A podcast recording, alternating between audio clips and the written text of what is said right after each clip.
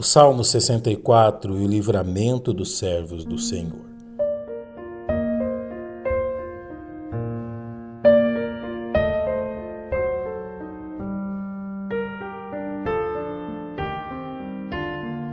Os atentos leitores das Sagradas Escrituras encontram no Salmo 64 mais um exemplo pertencente à extensa classe dos salmos de lamentação, sem que nos seja possível determinar a causa específica pela qual o salmista era afligido. De forma geral, podemos dividir este salmo em dois momentos, sendo o primeiro deles referente aos versos 1 a 6, quando o salmista narra o ataque de seus inimigos contra ele, e dos versos 7 a 10, onde encontramos o Senhor combatendo em prol de seu servo. Faremos bem, pois, em examinar mais esta verdade. Fiel não somente a seu estilo literário, mas principalmente a sua conduta de vida, o início do salmo nos apresenta o salmista em sua busca pelo socorro do Senhor. Sua primeira atitude quando atacado pelas forças do mal nos permite saber: Ouve, ó Deus, a minha voz na minha oração, guarda minha vida do temor do inimigo. Tendo sua vida ameaçada por homens maus e brutais, que, mesmo gozando da companhia do salmista, elaboravam planos secretos a fim de destruí-lo, ele pede ao Senhor: Esconde-me do secreto conselho dos maus. Os inimigos do salmista haviam levantado uma insurreição e criado um partido secreto a fim de conspirar contra sua vida, realizando secretamente reuniões ruidosas, aqui chamadas de tumultos, como vemos no pedido do salmista por livramento, e do tumulto dos que praticam a iniquidade.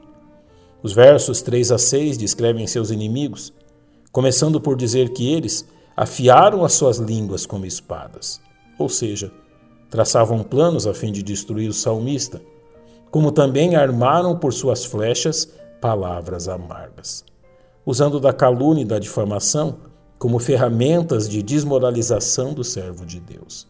A tática dos ímpios inclui ferir o salmista por meio de ataque surpresa, usando de emboscada, a fim de atirarem em lugar oculto ao que é íntegro disparam sobre ele repentinamente e não temem.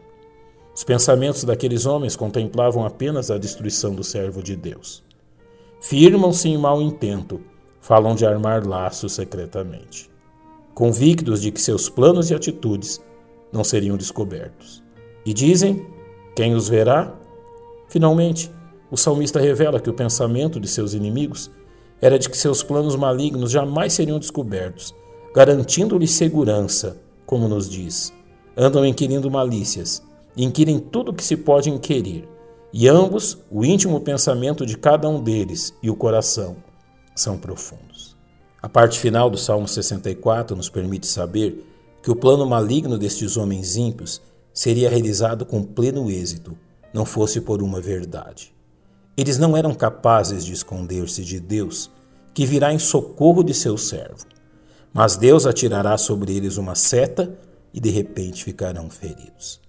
Deus os faria cair em seus próprios e malignos planos, que se voltariam contra eles mesmos, sendo então revelados a todas as pessoas e causando temor em quem os soubesse, pois assim nos diz: todos aqueles que os virem fugirão. O resultado de tão grande derrota dos homens malignos será que não somente o temor os atingiria, mas que também o nome de Deus seria reconhecido, como lemos. E todos os homens temerão e anunciarão a obra de Deus e considerarão prudentemente os feitos dele. O resultado final será que o justo será liberto e sua confiança no Senhor fortalecida. A leitura deste salmo deve levar os salvos a reconhecer aquilo que nosso Deus já realizou pela nação de Israel no passado, como também alegrar-se por aquilo que em breve voltará a realizar.